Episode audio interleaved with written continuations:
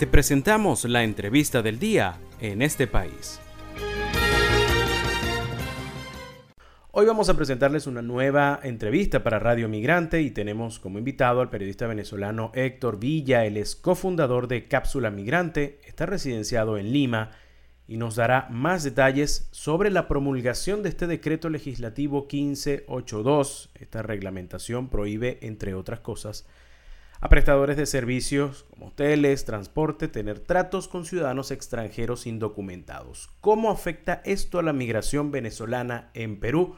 Héctor, gracias por estar con nosotros en Radio Migrante. ¿Cómo estás? Hola Miguel, no, muchas gracias a ti más bien por la oportunidad de poder conversar y, que conozcan un poco más acerca de esta eh, realidad que está ocurriendo acá en Perú con temas eh, relacionados a la legislación, que es importante sobre todo cuando Perú es el segundo país con más eh, personas provenientes de Venezuela eh, hay. Además, también es, es, uno de los países que más solicitudes, al menos en América Latina, que más solicitudes de refugio eh, tiene por parte igual también de personas que provienen de Venezuela. Vamos a comenzar por allí antes de hablar de, este decreto.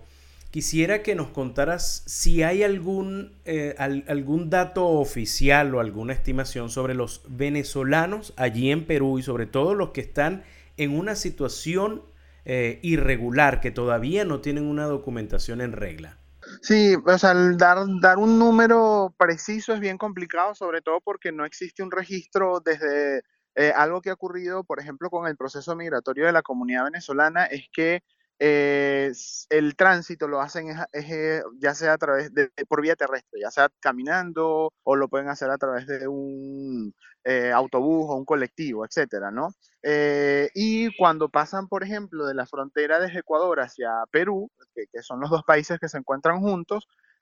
al no haber un control migratorio o un registro, digamos como que es un número de una persona o una familia entera que se deja de, eh, de contabilizar de alguna manera, ¿no? Sin embargo, hay un, eh, quizás podemos llamar, llamarlo subregistro de personas que han hecho ya sean eh, organizaciones no gubernamentales, también algunas organizaciones, por ejemplo, como el Alto Comisionado de las Naciones Unidas para los Refugiados, que están en estos puntos que son álgidos en, en, las fronteras de los países donde los venezolanos están migrando y desde allí pues llevan una especie de, de control. Eh, como lo dice la plataforma eh, R4B, ya, ya son un poco más de 1.500.000 venezolanos, estiman la cifra en 1.700.000 que se encuentran acá en Perú, y quienes están, digamos, como en riesgo ahora, eh, que eso es un número que recientemente dio la,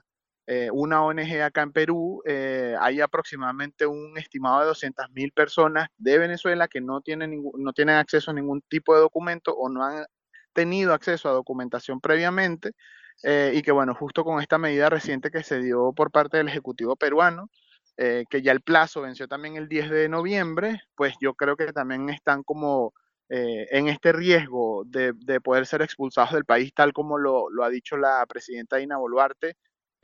con respecto a esta medida de, de, digamos, sacar a los, a, los, a, los, a los venezolanos o en general a los extranjeros que no tengan ningún tipo de documento, no tengan una situación migratoria regular acá en el país. Sí, ciertamente, inclusive vimos que una noticia que después fue desmentida, ¿no? Allí de, algún corredor humanitario por parte de Ecuador para las personas, para los venezolanos que,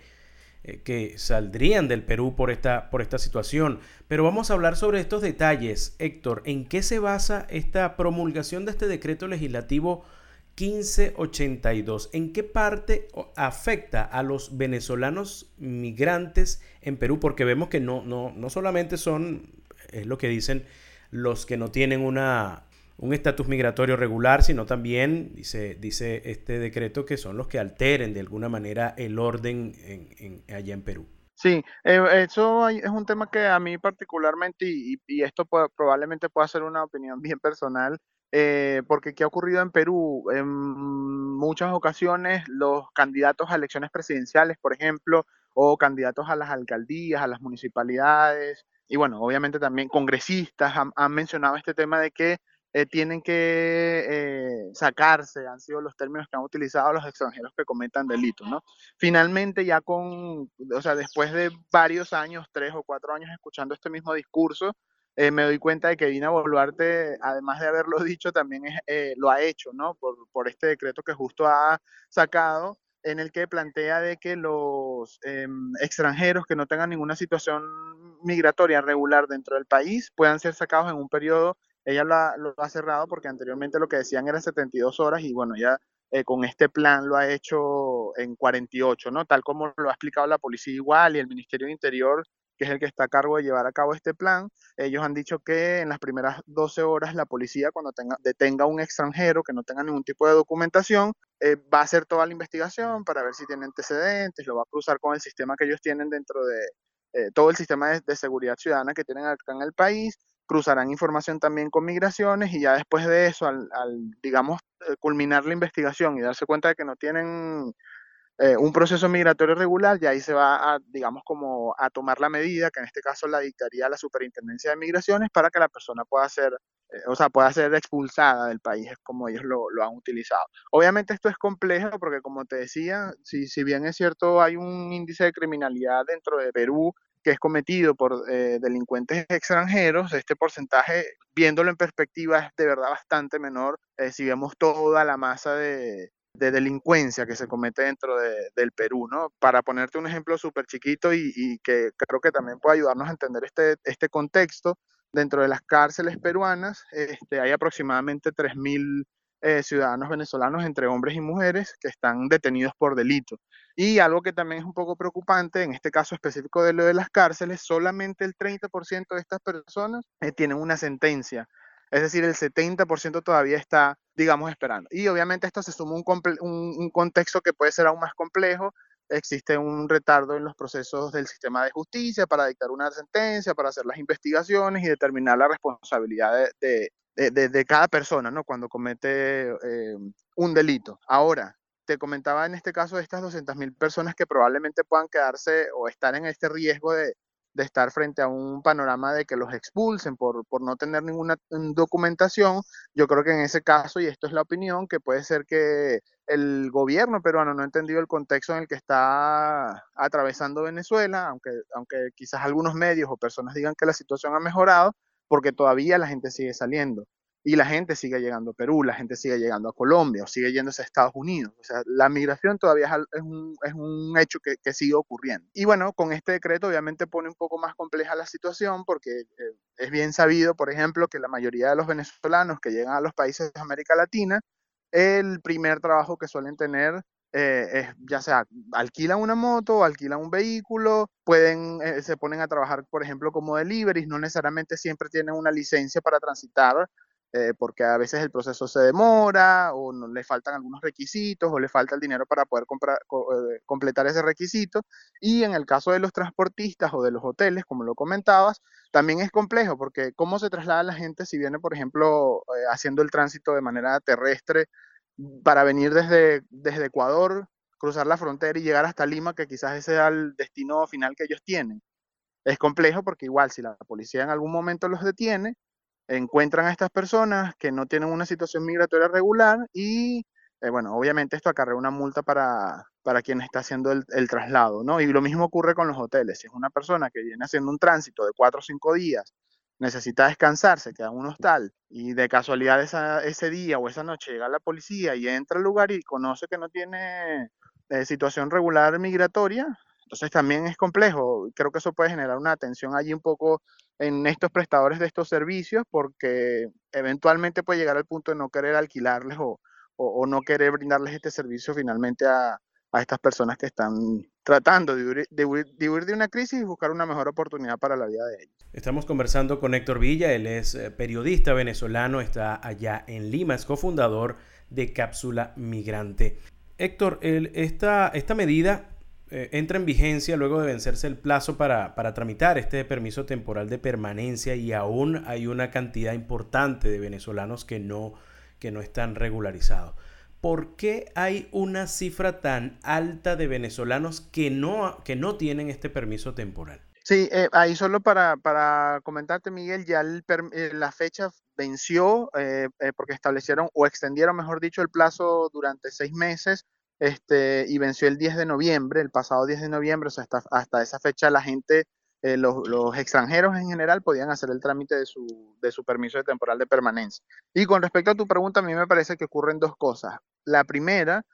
eh, hay mucha gente que desconoce la información y eso es parte de, lo que nosotros tenemos como propósito dentro de Cápsula Migrante. O sea, eh, em, de alguna manera trasladarle la información que se emite desde las organizaciones relacionadas con temas migratorios y algo muy importante, la Superintendencia de Migraciones, nosotros recogemos esa información, hacemos un trabajo de curaduría y la difundimos a través de nuestros canales, en, nuestro canal de YouTube, nuestros grupos de WhatsApp o nuestras redes sociales. Eso, eso por una parte, o sea,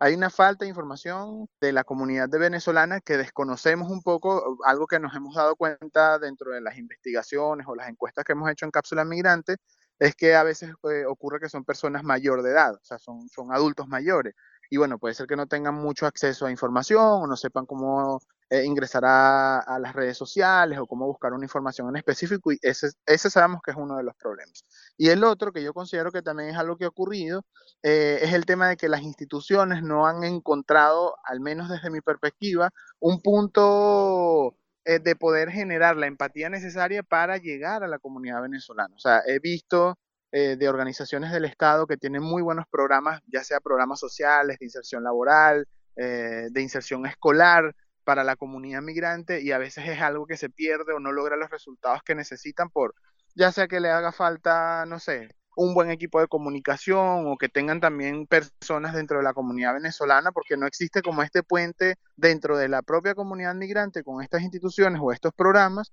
y como en algún punto se, se llega, eh, llega a ver como este bache o este vacío eh, entre, ambos, entre ambas partes y que eso de alguna forma impide. Y un factor adicional, un tercero, es el tema de que, eh, por ejemplo, con el permiso de, temporal de permanencia se han presentado muchos eh, inconvenientes para los migrantes, que también nos hemos encontrado con esos casos de gente que dice, no, bueno, este, saca tu carnet de permiso temporal, con él vas a, vas a poder tener situación regular migratoria. Y cuando ya lo obtienes, vas, por ejemplo, a un banco y no te permiten abrir una cuenta o quieres alquilar un servicio de internet y no te lo permiten instalar porque las instituciones de Perú, públicas y privadas, no reconocen este, este documento como un documento válido para hacer este tipo de trámites. Entonces, finalmente, si bien en un lapso de tiempo de seis meses te permite optar por un carnet de extranjería, en el corto plazo no te da un beneficio tan directo que tú puedas decir que es tangible y que puedas hacer. Entonces finalmente la gente decide, bueno, ¿para qué voy a tener este documento? Voy a hacer todo este trámite si finalmente no va a tener ningún tipo de beneficio, digamos, como inmediato, ¿no? Y, y esa también es otra de las razones por las que la gente desiste de, de hacer este proceso y de regularizarse. Esto fue la entrevista del día en este país. Para conocer más el programa, Síguenos en nuestras cuentas en redes sociales. Estamos en Twitter e Instagram como arroba en este país radio y visita nuestra página web www.enestepais.info.